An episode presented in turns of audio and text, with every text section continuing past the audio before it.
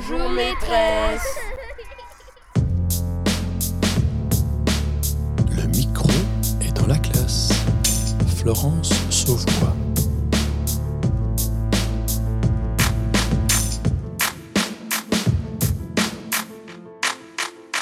Bonjour à tous. Sur les épaules de Darwin, sur les épaules des géants. Se tenir sur les épaules des géants et voir plus loin. Voir dans l'invisible. À travers l'espace et à travers le temps. Pouvoir s'évader du présent et voyager à travers le temps. Remonter vers le passé, à contre-courant, de génération en génération, d'origine en origine. Suivre la voie de Jean-Claude Amezen pour se hisser sur les épaules de Darwin, le temps d'une émission. Se tenir debout à ses côtés pour comprendre que la révolution darwinienne a changé nos représentations du monde vivant et de la place que l'homme occupe dans cet univers. Faire comprendre aux nouvelles générations que le vivant évolue, se transforme, se métamorphose, et comprendre les mécanismes de ces évolutions.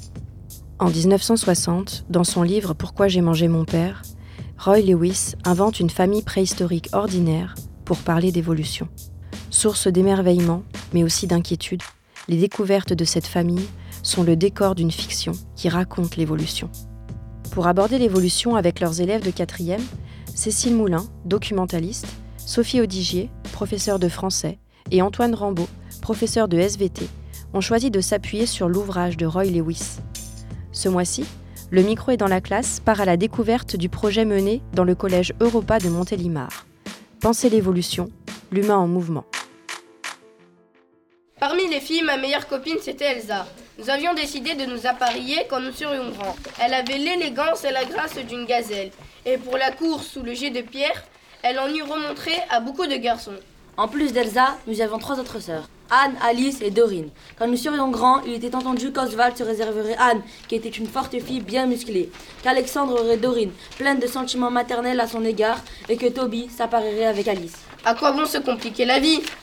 Il s'agit d'un projet dans lequel on a croisé euh, des matières, le français, la SVT, l'histoire-géographie, à partir d'un ouvrage de Roy Lewis qui s'appelle Pourquoi j'ai mangé mon père et qui euh, convoque à la fois une narration donc exploitable en français, et puis euh, toutes les notions scientifiques liées à l'évolution. Et donc il s'agissait de mêler toutes ces connaissances pour euh, développer, déployer euh, un projet artistique et culturel euh, pour nos élèves de 3e. Et scientifique également. Alors, je suis avec Shaima, Tanner et Gabriel qui sont tous les trois en classe de 3e. Alors, est-ce qu'il vous a plu ce livre?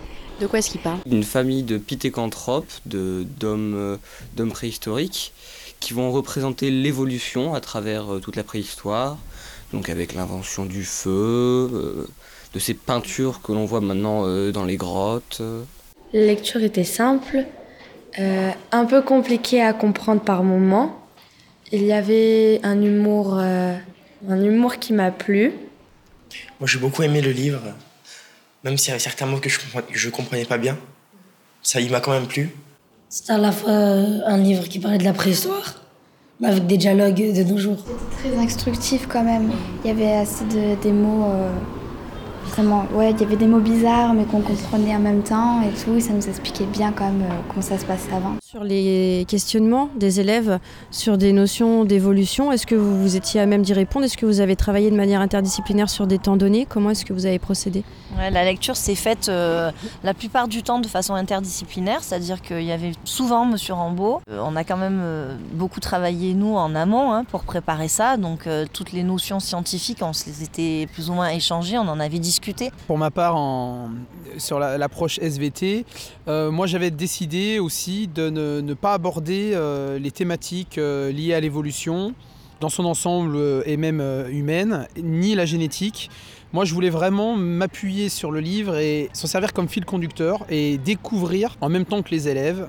Je ne souhaitais pas apporter de la théorie pour qu'ils puissent s'en servir dans la compréhension de l'ouvrage. Je voulais vraiment que on parte de l'ouvrage afin de construire les notions euh, autour de l'évolution, de la lignée humaine, euh, de la génétique plus tard en classe. Et également, on a pu constater que euh, cette démarche choisie était la bonne parce que l'ouvrage est effectivement très riche, très complexe, avec énormément de choses, de thèmes abordés, beaucoup d'anachronismes.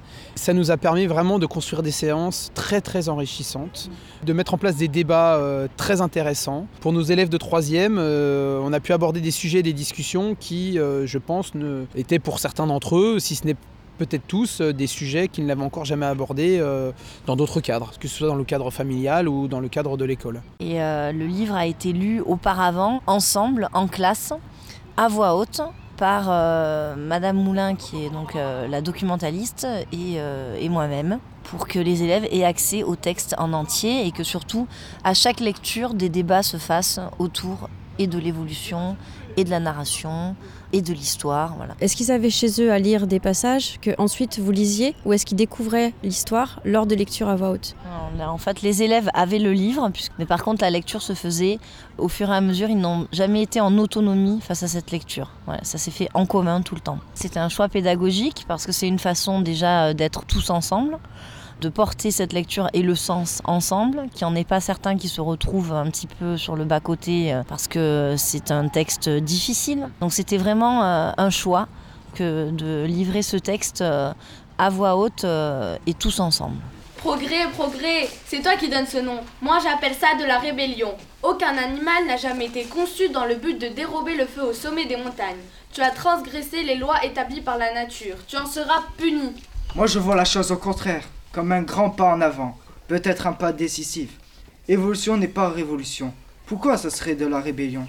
Pourquoi le feu ne serait-il pas une forme d'adaptation? Pour compléter les notions complexes d'adaptation, de classification, d'espèce ou de sélection naturelle, les enseignants ont choisi de faire appel à Guillaume Lecointre, chercheur en systématique et professeur au Muséum d'histoire naturelle à Paris. L'intérêt, c'était de sortir du contexte euh, classe et c'était l'occasion aussi de faire appel à un spécialiste de la question de l'évolution et de pouvoir aborder cette thématique euh, avec euh, une rigueur et l'utilisation de termes les plus appropriés possibles afin de- d'en faciliter la, la compréhension par nos élèves. On va faire passer maintenant la l'urne à quelqu'un d'autre. Est-ce qu'une autre personne veut tirer un mot-clé?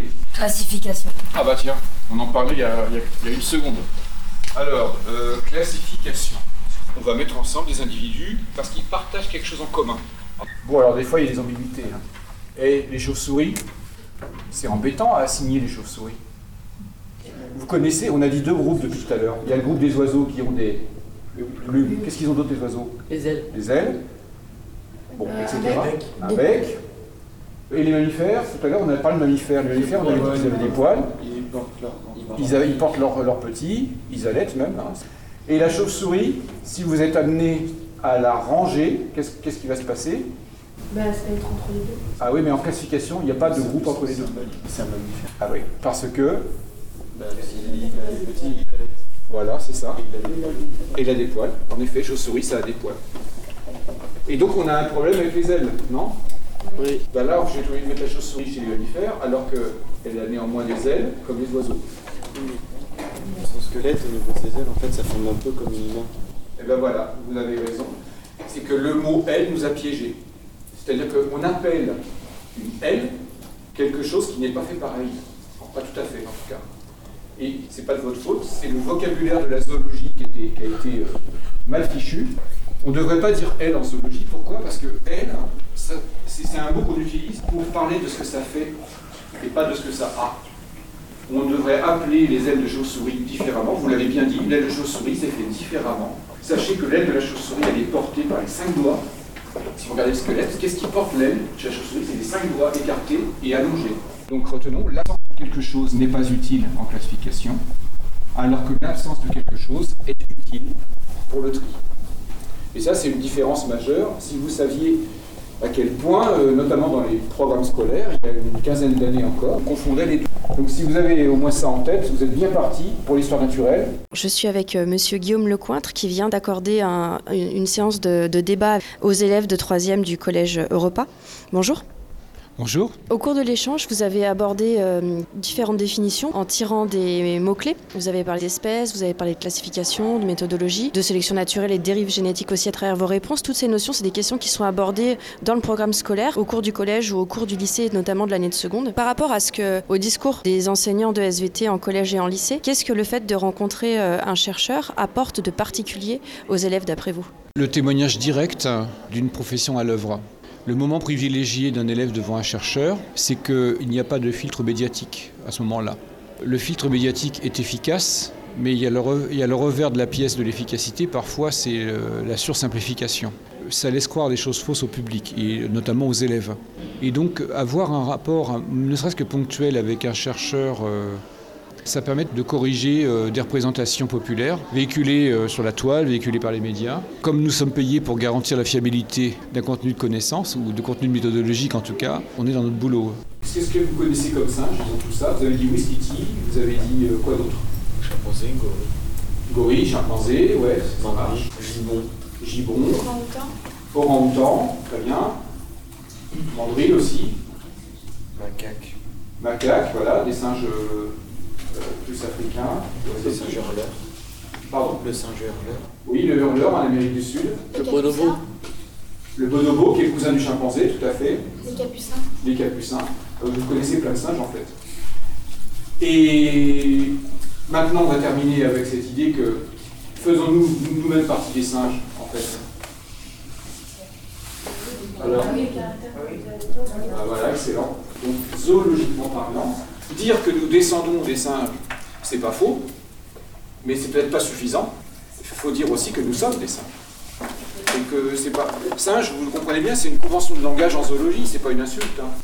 Alors, c'est marrant d'ailleurs parce que vous remarquerez que quand on dit que l'humain est invertébré, ça fâche personne. Et puis, alors c'est bizarre quand même, il y a des mots qui sont. Quand on dit l'homme est un singe, tout à coup, il y a des gens qui disent Ah non, jamais de, ah, bah, de la vie, le singe c'est ça, le singe c'est.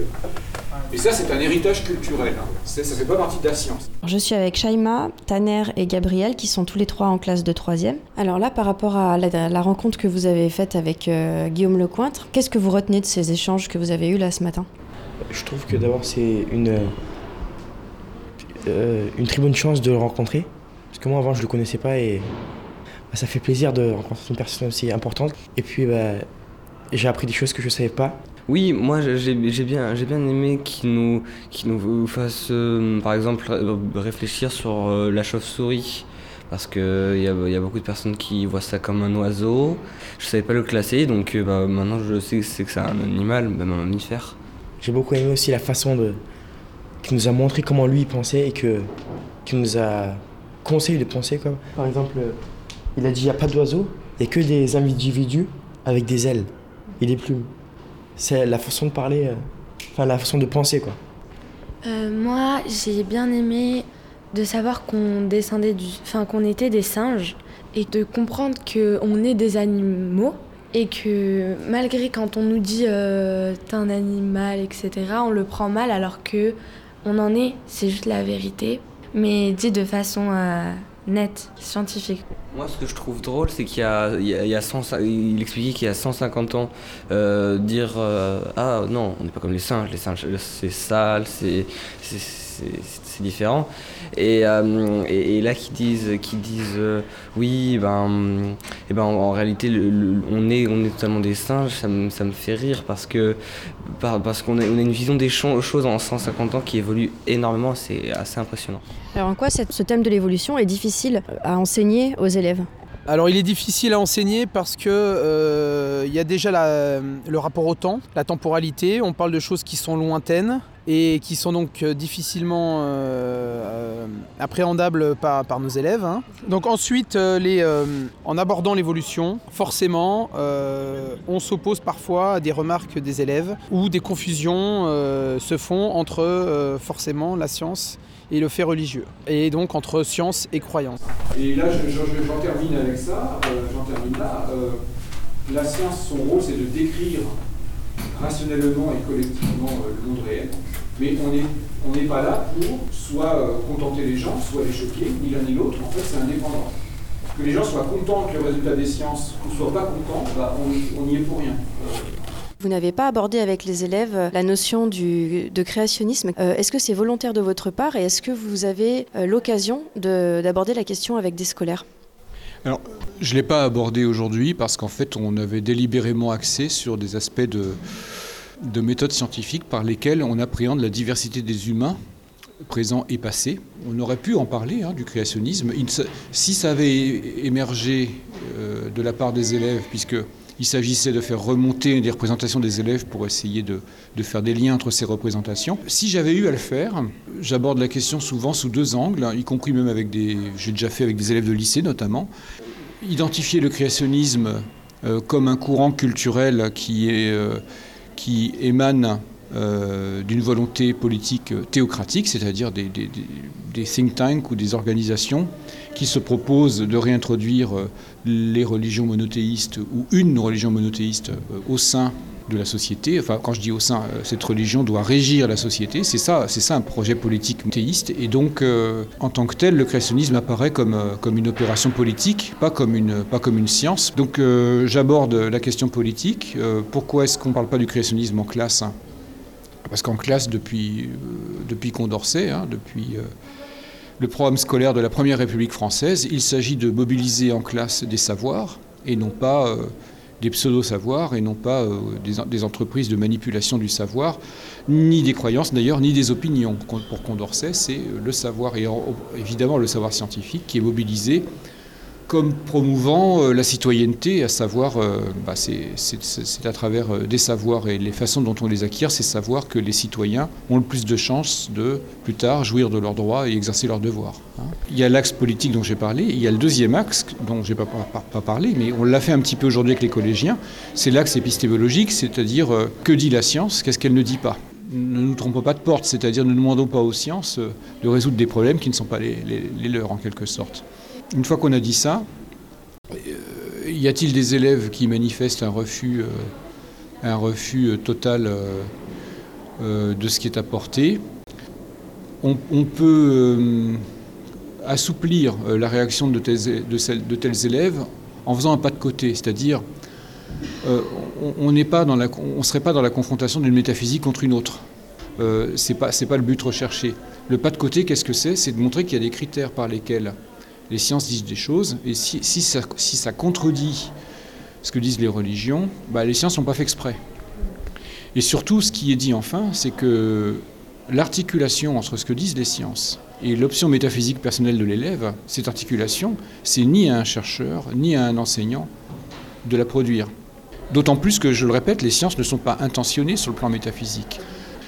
Si l'élève comprend que les sciences ne sont pas construites contre les religions, euh, mais c'est aux religions de produire un discours euh, d'articulation avec les sciences si elles le souhaitent. Ça, change un peu la donne. Du moins, il y, a des points de repère qui sont de fournis pour euh, amoindrir le conflit apparent.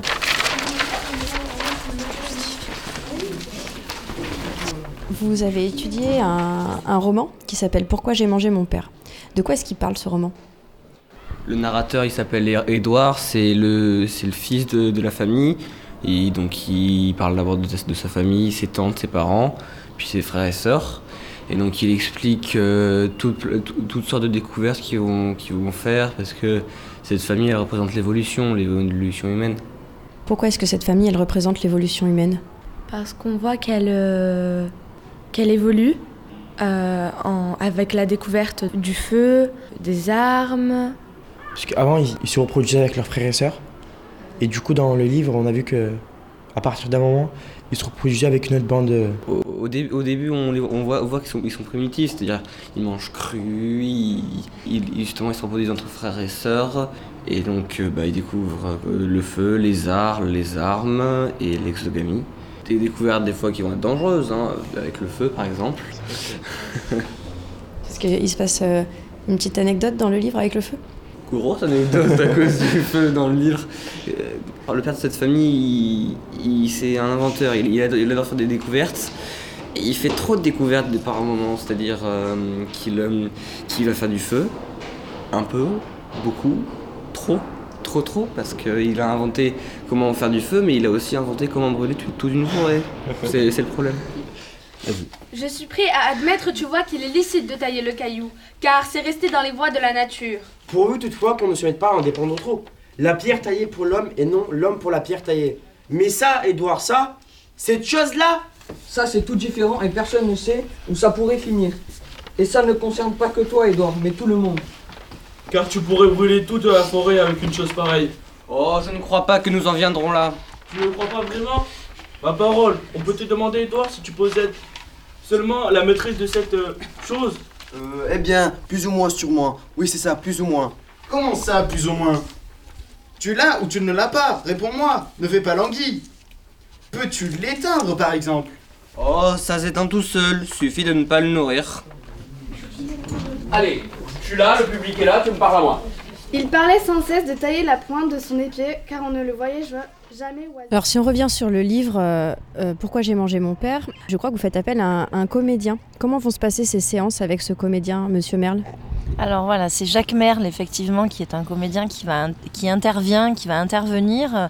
Euh, il va y avoir une dizaine d'ateliers de deux heures d'apprentissage de, lecture à haute voix, de passage euh, de Pourquoi j'ai mangé mon père, qui ont été choisis par les élèves.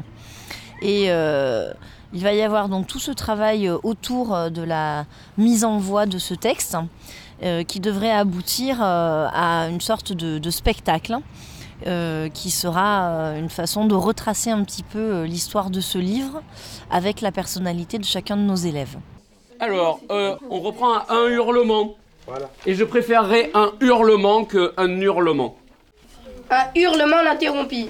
Oncle Vania dansait. Il sautillait sur un seul pied. J'avais bien remarqué que depuis un moment, il se tenait debout sur une braise ardente. Trop excité pour la dispute pour s'en apercevoir, il n'avait remarqué ni l'odeur ni le sifflement, mais à présent la braise avait mordu tout à travers le cuir épais de son talon. Ya Ça m'a mordu Toi, Edouard, imbécile Ne te l'avais-je pas dit? Vous y passerez tous Elle vous mangera tous ta stupide trouvaille Ah, vous voulez danser sur un volcan vivant Edouard, j'en ai fini avec toi Ta saloperie de feu va vous éteindre. Oula, j'ai pas pas rien compris, tu vas trop vite. Ta saloperie de feu va vous éteindre. Tous, toi et ton espèce n'a rien de temps, crois-moi. Ya, je remonte sur mon arbre. Cette fois, tu as passé les bornes, Edouard. Adieu. Back to the trees, retour aux arbres.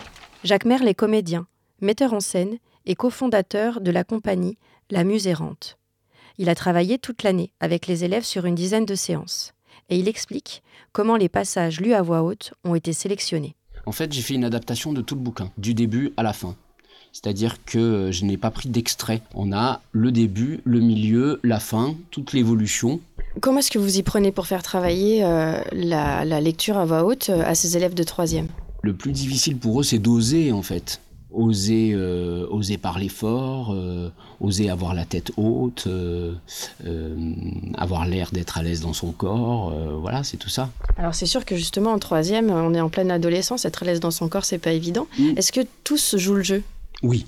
Et alors là, dans cette classe particulièrement, ils sont incroyables. Je les trouve vraiment incroyables, mais c'est complètement lié euh, aux quatre profs qu'ils ont et qui, ont, qui mènent ce projet avec eux. C'est, euh, euh, ils ont un rapport tellement de confiance avec leurs profs que, que du coup, ils sont, euh, ils sont plutôt à fond, ils sont hyper motivés. C'est, c'est, c'est assez rare quand même comme, euh, comme constat. Alors comment est-ce que vous travaillez la mise en scène pour euh, ce- ce- le spectacle de fin? Eh bien là, petit à petit, on fait de la mise en espace, alors avec les moyens du bord, parce qu'on est ici dans une petite salle et qu'il va falloir adapter en fonction du lieu où on va faire cette restitution.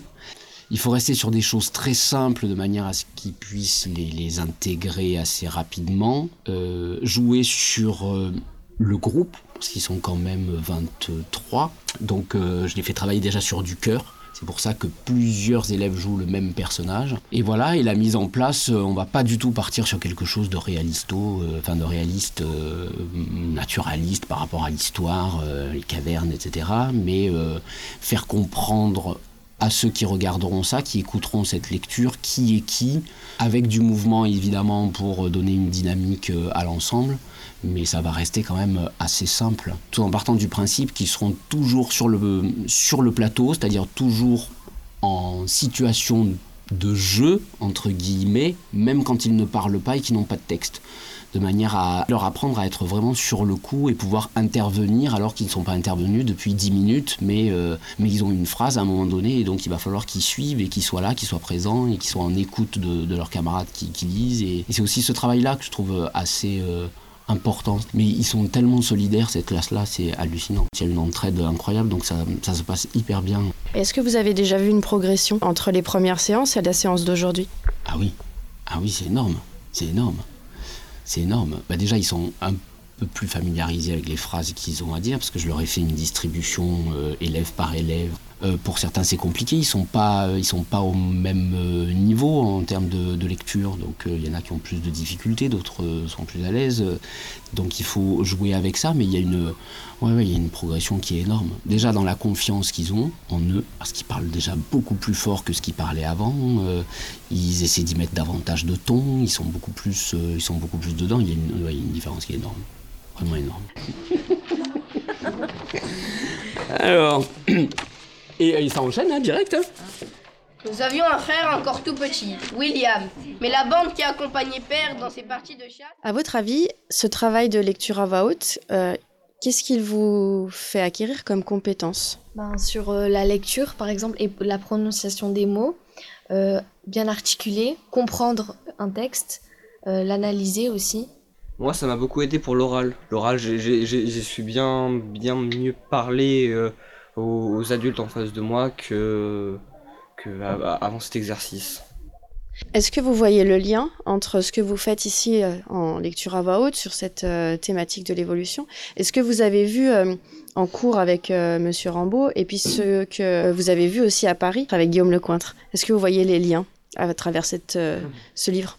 Oui, et ben, il y a l'SVT avec euh, l'évolution humaine, c'est-à-dire euh, euh, des, des, hommes préhistoriques, les pithécanthropes et jusqu'à l'évolution de maintenant, les humains, les hommes, les homo sapiens.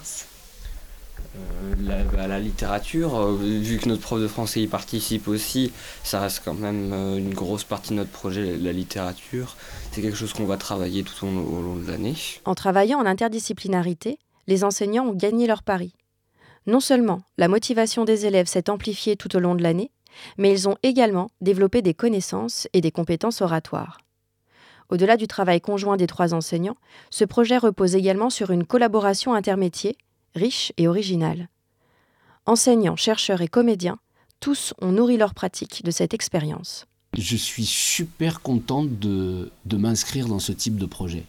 Je fais très peu d'ateliers, j'en fais pas en fait. Euh, ça faisait euh, deux ans que j'avais pas fait d'atelier du tout en classe, euh, parce que souvent les ateliers qu'on me propose, la manière dont c'est amené, je trouve pas ça intéressant, je trouve que ça mène rien vraiment.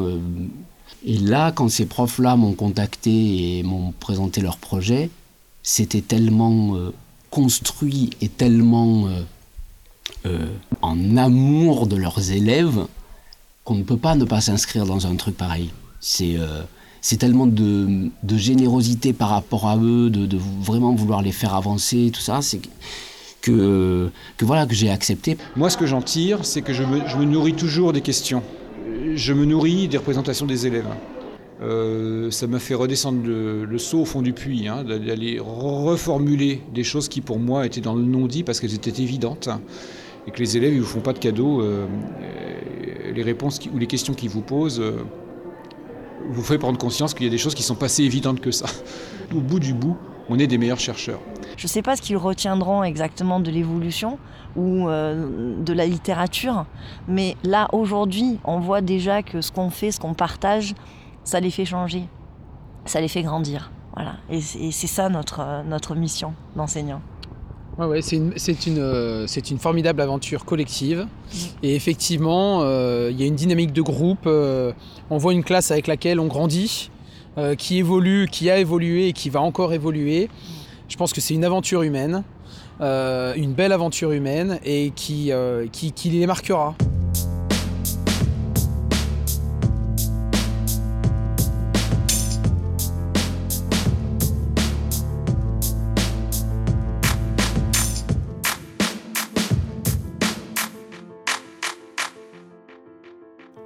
À travers ce projet, les enseignants ont observé les élèves progresser, évoluer tout au long de l'année.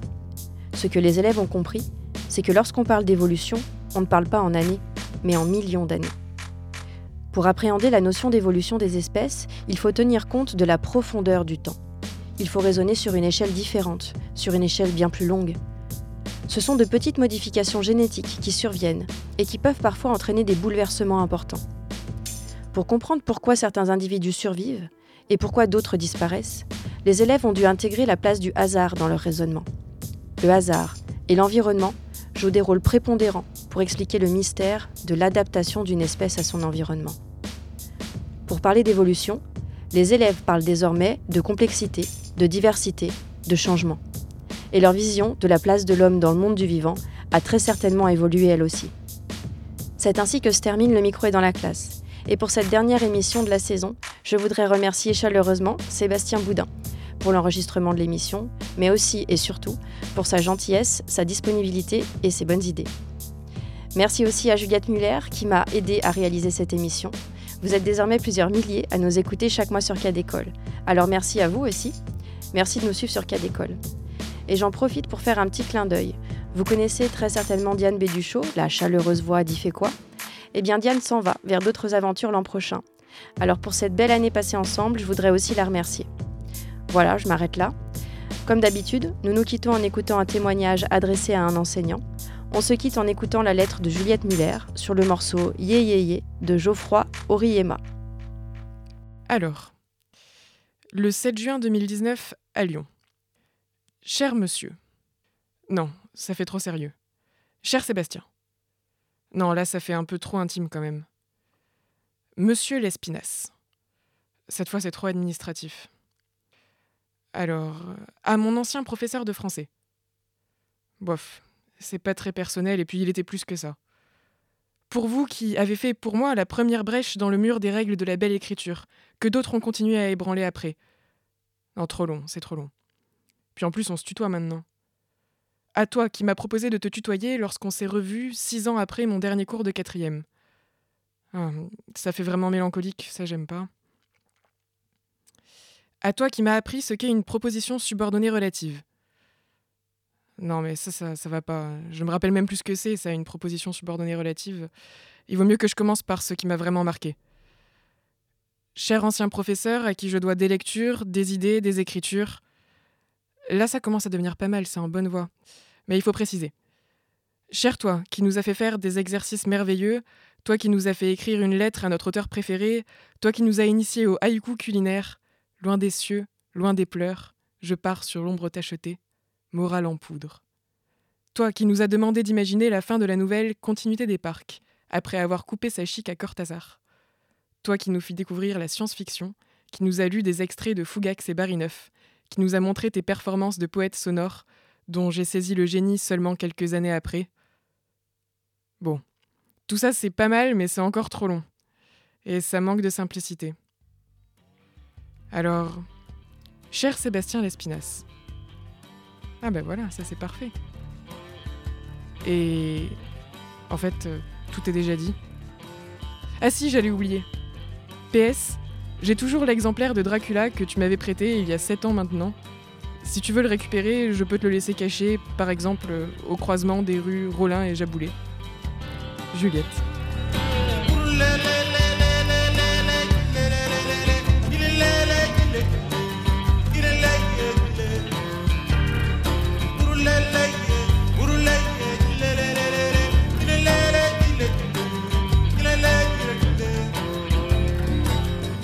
get around.